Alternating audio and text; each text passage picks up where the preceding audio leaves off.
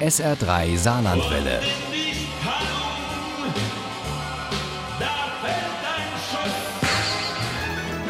Der Krimi-Tipp. Es ist Ferienzeit, auch im SR3 Krimi-Tipp. Deswegen machen wir heute eine Reise in eine Gegend Deutschlands, in der viele gerne Urlaub machen. Manchmal auch Mörder. Und manchmal auch solche, die es ausgerechnet auf Touristen abgesehen haben. Oder genauer gesagt auf Touristinnen. So ist es in Ostfriesennacht, dem neuesten Krimi von Klaus-Peter Wolf, in der erfolgreichen Reihe um Kommissarin Ann-Kathrin Klasen, ihren Mann und die Kripo Aurich. Uli Wagner stellt ihn für sie vor. Ostfriesennacht? Das ist der 13. Ostfriesen-Krimi. Wobei die 13 für Ann-Kathrin und vor allem für ihren Mann Frank Weller kein gutes Oben ist. Es ist eigentlich eine Vater-Tochter-Geschichte. Er, er jagt ein Serienkiller? Der ist, da ist sich Frank Weller sicher ein früherer Klassenkamerad, dem es mit viel Charme und etwas Überredungskunst immer wieder gelingt, Versicherungen zu verkaufen.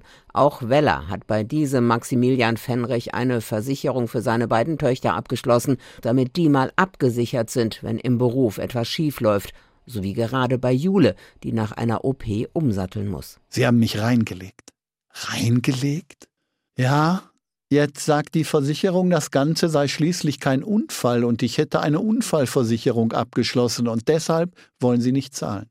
Zwei Frauen mussten schon dran glauben, wurden in ihren Ferienwohnungen ermordet, eine auf dem Festland und eine auf Borkum.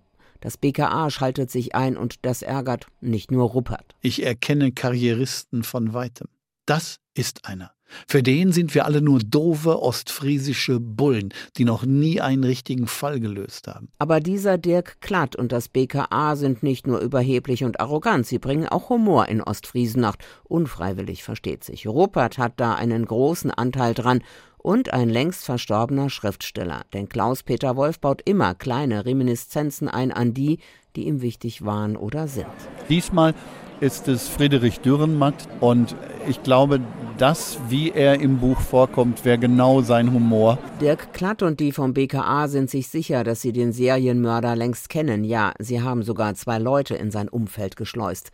Da geschieht der nächste Mord in Ostfriesland. Und in Köln kommt eine Polizistin ums Leben.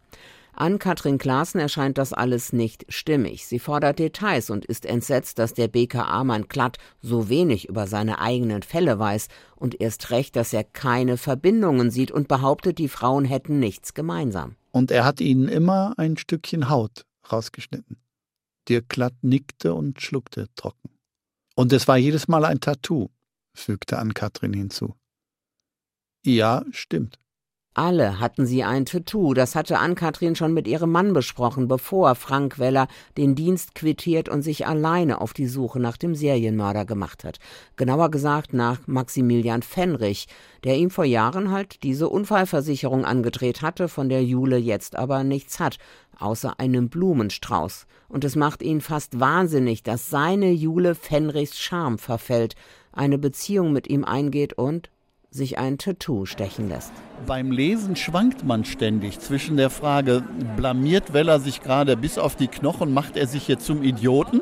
Oder ist er der Held, der sie rettet? Ostfriesenacht ist eine spannende Vater-Tochter-Geschichte, in die Klaus-Peter Wolf ganz archaische Fragen packt.